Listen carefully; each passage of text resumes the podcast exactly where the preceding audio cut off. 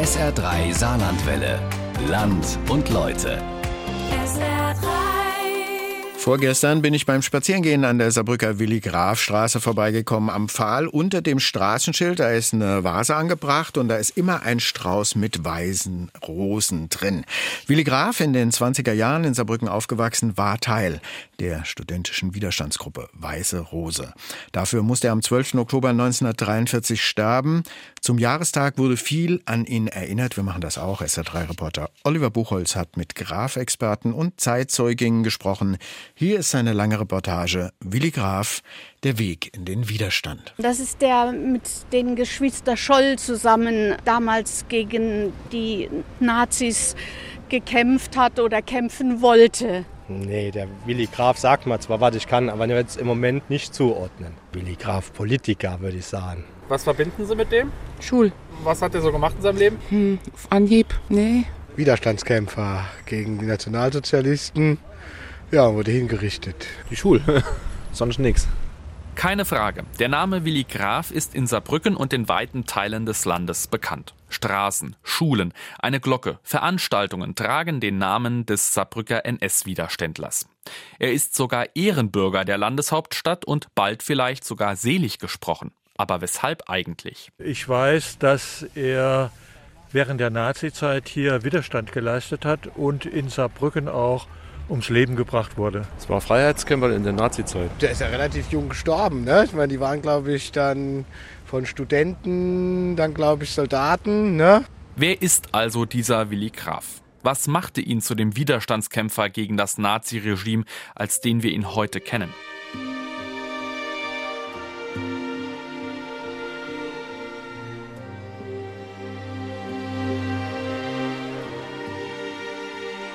Geboren wird Wilhelm Josef Graf, genannt Willi, am 2. Januar 1918 in Kuchenheim bei Euskirchen. Mit vier Jahren zieht die Familie nach Saarbrücken in die Mainzer Straße. Der Vater von Willi übernimmt dort die Leitung des Johanneshofes, eine Art Vereinsheim für die vielen katholischen Vereine, die es in St. Johann gab. Es ist eine schwierige Zeit im Saarland, erklärt der Direktor des Saarbrücker Stadtarchivs Hans-Christian Hermann. In den 20er Jahren, da haben wir eine ganz nationalistisch geprägte Atmosphäre im Saargebiet vor dem Hintergrund, dass die Saar von Deutschland abgetrennt war, Völkerbundsverwaltung und die Franzosen schon sehr rigid aufgetreten sind. Das hat sehr schnell einen nationalistischen Konsens entstehen lassen. Das ist etwas, das hat sicherlich Willy Graf noch nicht so richtig erlebt, weil er da relativ jung war. Aber die Zeit so 1933 bis 1935, die erlebt er dann schon sehr intensiv, wo diese massiv nationalistische Stimmung ja dazu führt, dass die Deutsche Front gebildet wird, dass die saarländische Bevölkerung sich teilweise selbst gleichschaltet und dass sie zurück zu Deutschland wollen, auch zu einem Hitler-Deutschland. Erzogen wird Willi Graf katholisch. Er ist Messdiener.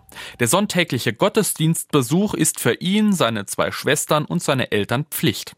Doch das reicht Willi nicht. Er engagiert sich als Jugendlicher im katholischen Bund Neudeutschland, kurz ND. Es gab ND-Gruppen, die ihr bündisches Leben, Wanderfahrten, dann äh, Literatur über Theologie, Geschichte, betrieben haben und ihr eigenes Leben dann praktisch, die Freizeit so verbracht haben. Am Saarbrücker Ludwigsgymnasium, das Willi besucht, wird 1928 eine solche Gruppe gegründet. Der Illinger Lehrer Franz Josef Schäfer forscht dazu. Die nannten sich auch nicht mit ihren bürgerlichen Namen. Willi Graf war bekannt als Nurmi. Sie haben Musikkonzerte ähm, auch gegeben, haben auch vor den Eltern dann äh, Theaterstücke aufgeführt, haben auch jetzt, was Willi Graf betrifft, die Deutsche Messe durchgeführt. Das alles scheint erstmal nichts mit Widerstand zu tun zu haben, aber der Schein trügt. Die Saarbrücker ND-Gruppe grenzt sich bewusst von der aufkommenden Hitlerjugend ab. Beim Besuch von Reichsminister Rudolf Hess 1935 in Saarbrücken schließt sich die ND-Gruppe einer Parade an, zu dem sie eigentlich nicht eingeladen war, berichtet Hans-Christian Hermann vom Saarbrücker Stadtarchiv. Etwa, dass er im März und im Mai 1935 bei Veranstaltungen etwa nicht mit Heil Hitler wie die ganze Masse auftritt, sondern das Christusbanner zeigt oder im Schlenderschritt an NSDAP-Größen vorbeimarschiert. Ein Klassenkamerad von Willi Graf, Helmut Gressung, der auch mit dabei war, erinnert sich. Hier Archivaufnahmen. Haben wir uns einfach irgendwo reingemogelt und sind da vorbeimarschiert und haben eigentlich das äh, dumme Gesicht von dem Hess genossen, das er gerissen hat, als er uns gesehen hat. Das führte zum Beispiel dazu, dass wir von den Klassenlehrern in gesonderte Bänke gesetzt wurden. Willi und seine Freunde weigern sich, in die Hitlerjugend einzutreten. Das erlauben sich gerade mal zwölf von den rund tausend Schülern des damaligen Ludwigsgymnasiums. Ein mutiger Akt, der jedoch Konsequenzen hat. Die Schulleitung des Ludwigsgymnasiums droht, ihn nicht zum Abitur zuzulassen. Zunehmend gerät der Bund Neudeutschland unter Druck.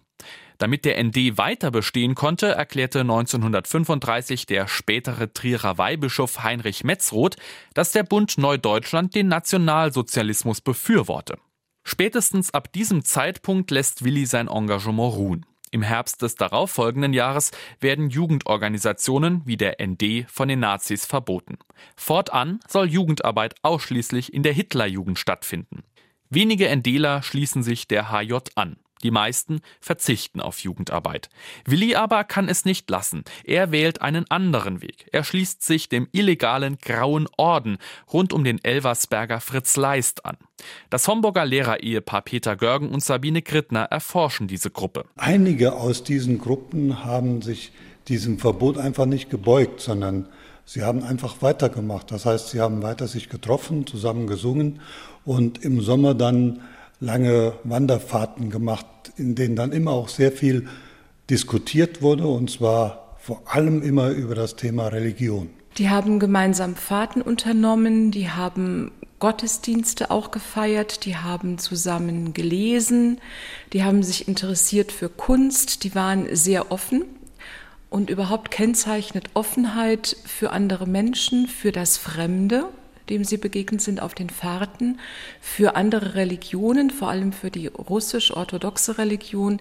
Diese grundsätzliche Offenheit kennzeichnet den Grauen Orden. Willi nimmt an Fahrten nach Italien und nach Montenegro teil, um sich diese Kulturen anzuschauen. Dort findet er etwas, was ihm vorher eher fremd war. Der Kern der Sache ist, glaube ich, dass sie sehr schnell und sofort kapiert haben, man kann auch ohne die Amtskirche Christ sein.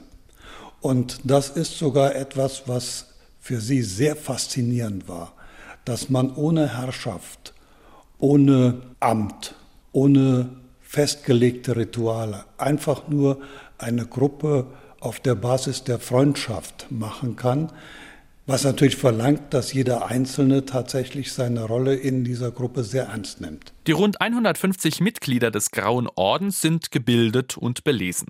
Auch Willi studiert Schriften unter anderem von Guardini, Dostojewski, Hesse, Goethe, Rilke, Jaspers und vielen mehr. Über 40 Bücher hat er nachgewiesenermaßen gelesen, auch mit NS-Literatur hat er sich auseinandergesetzt, berichtet ND-Freund Wilhelm Mohr in einem historischen Ton. Ein regelrechter Untergrund ist das gewesen und diese Gruppen waren dann durchaus politisch. Da ging es schon in die Politik hinein. Ich erinnere mich, dass ich selber an so einer Zusammenkunft teilgenommen habe. Da haben wir Adolf Hitler Mein Kampf gelesen. Im Grauen Orden findet er Gleichgesinnte, die wie er Interesse an Theologie, Philosophie, Kunst und Lyrik haben. Und dafür nimmt er Konsequenzen in Kauf. Wegen bündischer Umtriebe werden 18 Mitglieder des Ordens, darunter auch Willi, verhaftet und für mehrere Tage unter Schutzhaft gestellt. Wegen einer allgemeinen Amnesie nach dem Anschluss Österreichs an Nazi-Deutschland im März 1938 werden sie wieder freigelassen. In Bonn studiert Willi seit 1937 Medizin. Medizin deshalb, weil er der Auffassung ist, dass dieses Fach am wenigsten von den Nazis indoktriniert ist. Nach Kriegsausbruch wird Willi ab 1941 an die Front nach Polen und Russland gerufen. Dort lernt er unter anderem das Elend im Warschauer Ghetto kennen. Am 1. Februar 1942 schreibt er folgende Zeilen an seine Schwester Anneliese. Seit meinem letzten Brief an dich hat sich manches Bewegte zugetragen. Ich wünschte, ich hätte das nicht sehen müssen, was ich alles in dieser Zeit mit anschauen musste. Doch so etwas darf man sich nicht wünschen, denn schließlich hat alles Erlebte seinen Sinn, den wir ertragen müssen. Nach dem Einsatz an der Front führt Willi sein Medizinstudium in München fort. Immer auf der Suche nach Gleichgesinnten lernt er dort die Geschwister Scholl kennen. In seinem Tagebuch schreibt er am 2. Dezember 42 Bei Hans sitzen wir spät und lange zusammen. Gespräche über den Aufbau, manche Gedanken sind mir neu. Ich denke, es ist klar, der Kontakt mit Hans Scholl, die Diskussion mit Hans Scholl, die für ihn sehr lebhaft und viele neue Aspekte geliefert haben, die haben ihn zu der Erkenntnis geführt, dass man nicht nur glauben muss, sondern dass man auch aus diesem Glauben Konsequenzen ziehen muss und aktiv Widerstand leisten muss. Ich denke, das ist die große Erkenntnis von Willi Graf gewesen und das ist etwas, wofür er Verehrung verdient, denn damit gehört er zu einer absoluten Minderheit in der Kriegsgesellschaft der 40er Jahre. Vermutet der Historiker August Leugers Scherzberg. Denn ob es tatsächlich der Kontakt mit Hans Scholl war, der ihn veranlasst, aktiv Widerstand zu leisten, kann im Nachhinein schwer nachvollzogen werden. In den 362 Briefen von Willi und den Tagebucheinträgen schreibt er nie eindeutig etwa über Aktionen gegen das Regime oder das Anfertigen von Flugblättern. Zu groß die Gefahr, dass seine eigenen Schriften beim Entdecken gegen ihn verwendet würden. Auch in der Familie spricht Willi nicht über seine Tätigkeiten bei der Widerstandsgruppe Weiße Rose. Schwester Anneliese Knob-Graf, die 2009 verstorben ist, berichtete. Willi hat darüber mit mir nie gesprochen.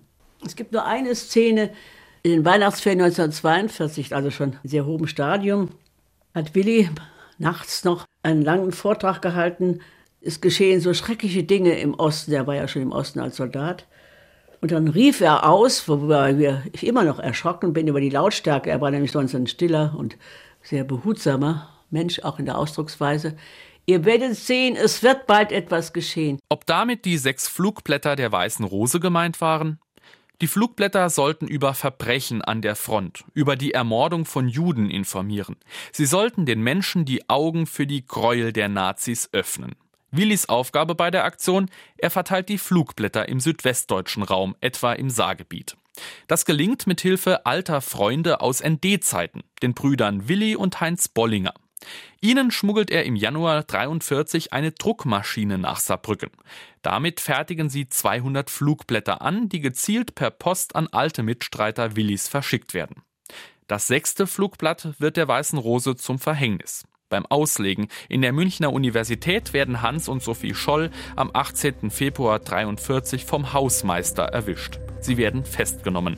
Am selben Abend auch Willi Graf und seine Schwester Anneliese in Willis Wohnung in München-Schwabing. Da saßen die zwei Gestapo-Beamten und ich kam mal rein. Wo ist Ihr Bruder? War so die erste Frage. Da sagte ich wahrheitsgemäß übrigens, er ist bei Verwandten, Gestapo. Das glauben Sie doch wohl selber nicht. Sag ich, ich war damals noch etwas kühner am Anfang. Rufen Sie doch dort an. Die riefen dort an. Da hieß es, ja, der ist eben weggegangen. Es war elf, halb zwölf abends spät. Und da hörte ich, wie die Schüssel sich drehte und habe diese traute Runde verlassen, bin aufgesprungen und habe an die Tür geeilt, um Willi klarzumachen, was jetzt ist und habe durch eine Mundbewegung gesagt, was los ist. Wurde angeschnauzt, was fällt Ihnen ein, hier aufzustehen? Willi äh, kam ruhigen Schrittes nunmehr. Er wusste nun, was wie die Situation war. Und da sagte er, ich möchte gerne meine Uniform anziehen. Und jetzt Gestapo, nein, nein, das brauchen Sie nicht. Wenn das stimmt, was wir Ihnen vorzuhalten haben, werden Sie sowieso aus der Wehrmacht entlassen. Aber Willi war schneller, als die reden konnten und hat wahrscheinlich, ich habe keine andere Erklärung, dieses Tagebuch, was er mit sich führte, ist ja sehr klein, schnell auch versteckt. Die Gestapo findet das versteckte kleine Tagebüchlein nicht. Anneliese kann nichts nachgewiesen werden, sie wird freigelassen. Willi hingegen ist fortan in Haft, acht Monate lang. In dieser Zeit versucht die Gestapo von Willi Namen von Mittätern zu erfahren. Er hat nur Namen genannt, von denen er weiß, dass sie bereits festgenommen wurden. Auch für die Saarbrücker Willi und Heinz Bollinger hat die Festnahme Konsequenzen, so der Saarbrücker Historiker Hans-Christian Hermann. Die Gefahr, dass das Vervielfältigungsgerät und auch die Tatsache, dass Willi Bollinger Waffen äh, praktisch gesammelt hatte, um sie gegen die Nationalsozialisten einzusetzen, um zu verhindern, dass das auffliegt, wurde der Willi Bollinger informiert, diese Dinge zu vernichten und die hat er, so wird gesagt, in der Saar letztlich versenkt. Waffen und das Vervielfältigungsgerät wurden bis heute nicht gefunden. Den Saarbrücker Brüdern Bollinger rettet Willi durch sein Schweigen in der Haft das Leben. Ein Gnadengesuch von Willis Eltern lehnt Hitler persönlich ab.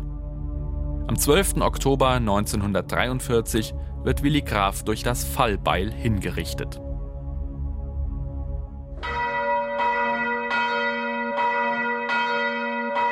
Hier zu hören die Willi Graf Glocke der Saarbrücker Jugendkirche Elia. Drei Jahre nach der Hinrichtung werden Willis sterbliche Überreste auf den Ehrenfriedhof St. Johann überführt. 2003 ernennt ihn die Landeshauptstadt posthum, also nach dem Tod, zum Ehrenbürger. So etwas gibt es deutschlandweit bis dahin nicht.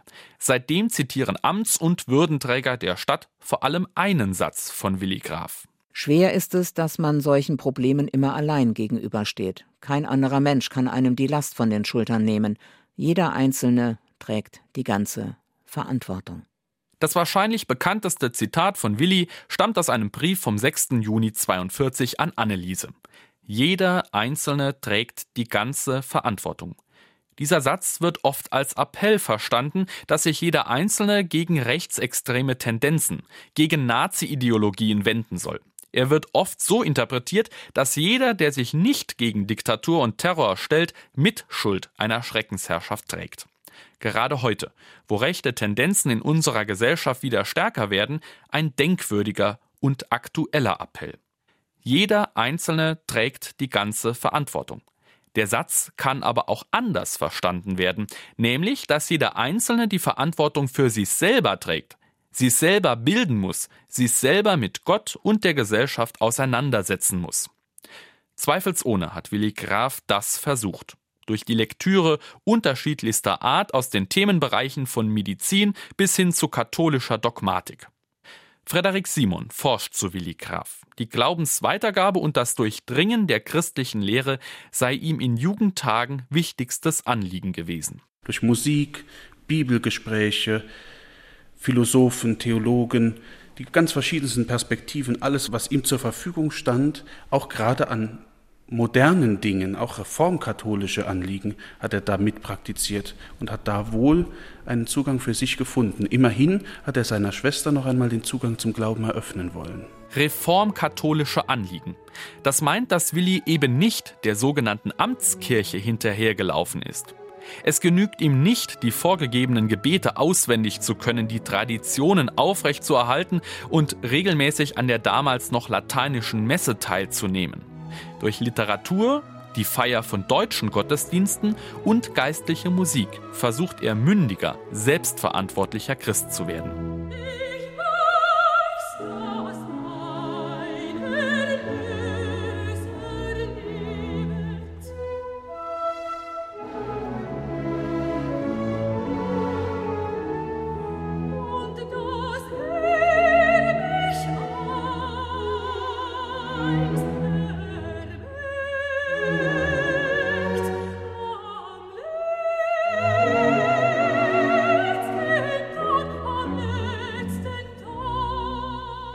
Ein Schlüsselerlebnis, so schreibt Willi, sei ein Konzertbesuch gewesen, bei dem die Arie Ich weiß, dass mein Erlöser lebt aus Händels Messias aufgeführt wurde.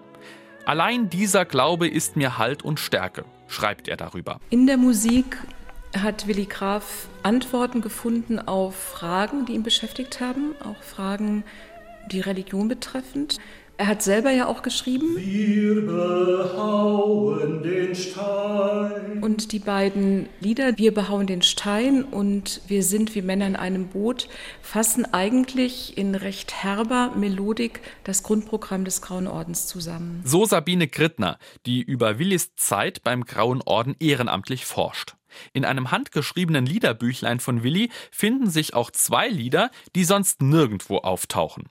Es könnte sich um Eigenkompositionen von Willi Graf aus der Zeit des Grauen Ordens handeln, die das Homburger Ensemble Pio di Cinque vertont hat.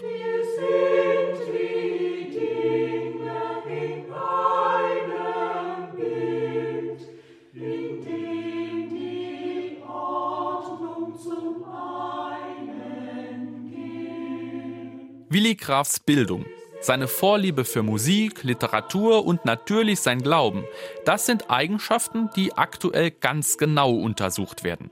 Erkenntnisse sollen in das Seligsprechungsverfahren einfließen, das der Münchner Erzbischof Reinhard Kardinal Marx zum 100. Geburtstag von Willi Graf 2018 angestoßen hat. Jemand, der im politischen Widerstand tätig war, zum katholischen Seligen machen? Das passt auf den ersten Blick nicht so recht zusammen. Der Kirche kommt es auf die Motivation an, aus der heraus Widerstand geleistet wurde. Es gilt zu untersuchen, ob diese Motivation Willis Glaube war. Aktuell sammelt dazu eine vierköpfige historische Kommission alle Nachlässe, Briefe und Schriftstücke von Willi Graf und wertet sie aus. Mitglied dieser Kommission ist auch der Saarländer Frederik Simon. Damit man ein Persönlichkeitsprofil und ein Spiritualitätsprofil auch ableiten kann, dass dann die Theologenkommission noch einmal auf Glaube und Sitte hin überprüft. Wir sind am Sammeln. Natürlich ist der Nachlass hier auch in München noch sehr wichtig. Aber dann gilt es auch über den Tellerrand hinaus auszuwerten und zu schauen, da sind so viele Menschen, denen er begegnet ist. Wo sind die? Wer war das? Gibt es da noch etwas? Für das Verfahren verantwortlich ist ein sogenannter Postulator. In dem Fall Johannes Modesto vom Erzbistum München und Freising. Wenn das also auch sozusagen ausgeschlossen werden kann, dass da große, ja, sagen wir mal, Verfehlungen da sind, dann äh, kann der Prozess eröffnet werden. Dann werden die Zeugen auch vernommen. Augenzeugen, soweit sie noch da sind, oder Zeugen, die sich eben intensiv mit Willi Graf beschäftigt haben, die eben auch Auskunft über ihn geben können. Dann kommt die ganze Sache nach Rom.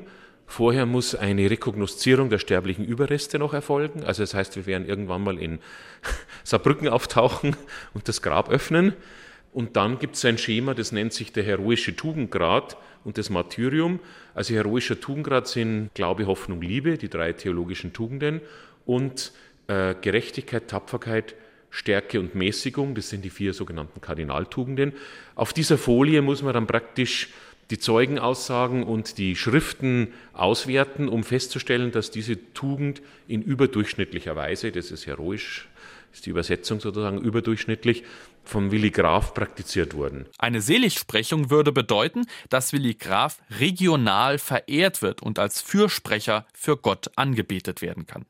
Wann mit einem Abschluss des Verfahrens zu rechnen ist, darauf lässt sich der Postulator nur ungerne festnageln. Es kommt darauf an, wie jetzt die äh, Dokumentenrecherche und die, die Beurteilung weitergeht. Ja, ich habe schon einmal eine Prognose abgegeben, die dann sich nicht bewahrheitet hat, deswegen bin ich da vorsichtig. Aber ich sage es jetzt einfach mal immer unter Vorbehalt. Ich könnte mir vorstellen, dass wir es 2000 26 oder 27 hinkriegen. Ob eine Seligsprechung überhaupt für die Erinnerung an den NS-Widerstand sinnvoll ist, bleibt erstmal dahingestellt. Ich finde, dass man Menschen würdigen kann, ohne unbedingt sowas zu machen wie selig sprechen. Verdient hat das, also. Aber ich kann damit nicht viel anfangen. Die Kirche will ihn ja selig sprechen. Was halten Sie denn davon? Nichts. Warum? Weil ich von Seligsprechungen generell nichts halte. Das hat mit Herrn Graf nichts zu tun, sondern mit der Seligsprechung als solches. Ja, ich würde mal sagen, da muss die katholische Kirche diese Entscheidung selber treffen und auf wie gerade stehen. Warum nicht?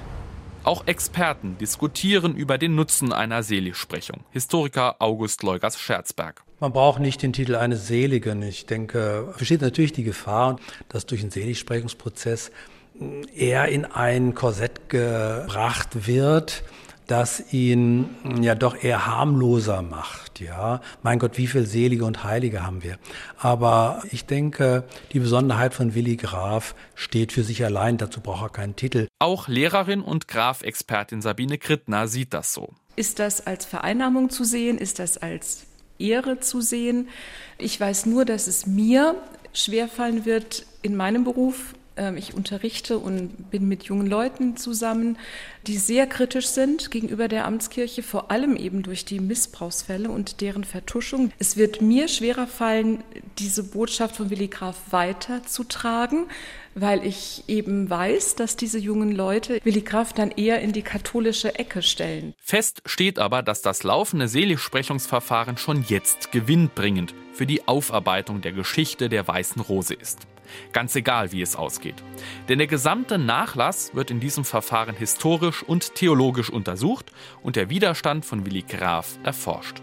Im Rahmen einer Fachtagung hat die Landeshauptstadt Saarbrücken darüber hinaus angestoßen, die schriftlichen Hinterlassenschaften von Willi Graf zu digitalisieren und etwa Schülerinnen und Schülern zugänglich zu machen. Zurzeit liegen die Dokumente im Bayerischen Hauptstaatsarchiv. Denn ob selig oder nicht, die Geschichte von Willi Graf ist eine außergewöhnliche. Eine, die sich in den 30er und 40er Jahren nicht häufig findet. Sein Leben kann ein Beispiel sein für alle, die sich mit ihrem Glauben beschäftigen und für alle, die sich gegen nationalsozialistische Strömungen stellen, gegen politisches Unrecht und politische Gefahr.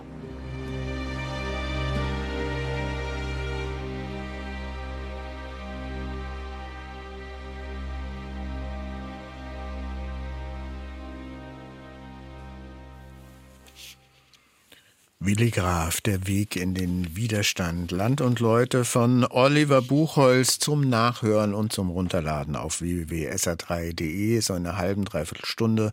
Und ja, ich denke, das ist eine Reportage, die man durchaus auch mal im Unterricht vorspielen kann oder auch da, wo sie zu mehreren zusammensitzen und wie es Oliver am Schluss gesagt hat. In diesen Zeiten vielleicht nötiger als zu anderen Jubiläumszeiten. SR3 Saarlandwelle. Land und Leute. SR3. Regionale Features auf SR3. Immer sonntags um 12.30 Uhr und als Podcast auf sr3.de.